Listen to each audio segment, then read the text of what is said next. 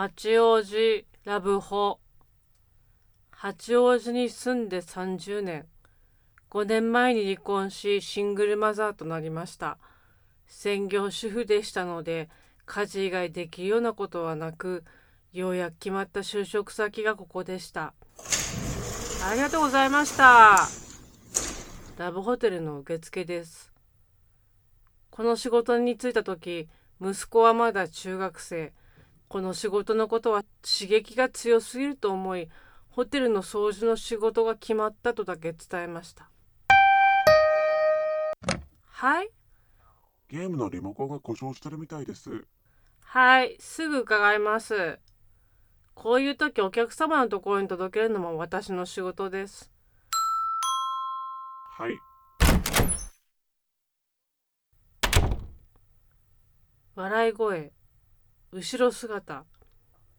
それはたった一瞬のことでしたが私には分かりました。リモコンを渡した相手は息子だったのです。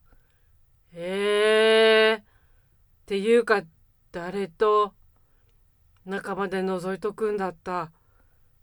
ホテルは入るときは受付は通りません。タッチパネルから部屋を選べば鍵は自動で出てくる仕組みです。だから息子にも気づきませんでした。会員の生産は窓口で行います。301号室は3時間の休憩。ということはあと2時間もすれば受付に来ます。ああ、落ち着かない。相手は誰？彼女はいないって。大学の子？バイトの子？気になるわ。ちょっと LINE でも入れてみるか。帰りに牛乳買ってきて、既読つかず。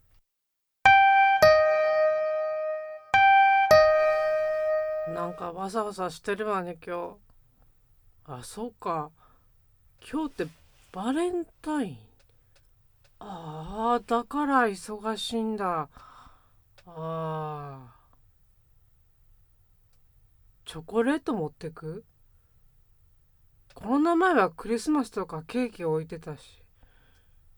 おかんがホテルの部屋にチョコ差し入れ。地獄だわ。自分でも自覚してる地獄だわ。しれっとコントローラーもう一個持ってく？コントローラー何個いるんだよ。もうゲームやってないよ。ゲームじゃなくて何よ一つしかない。あー。なぜか思い出すのはあの子が初めて立った日のことです。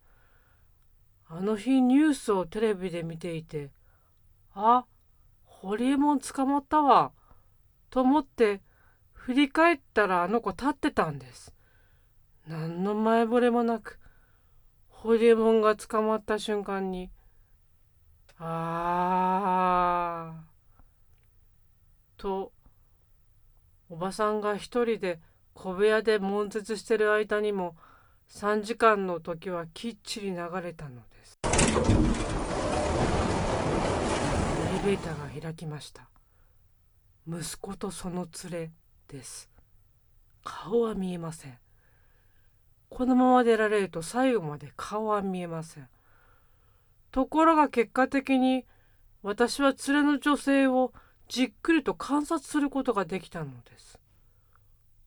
お金を払いに窓口に現れたのは息子ではなかったからです。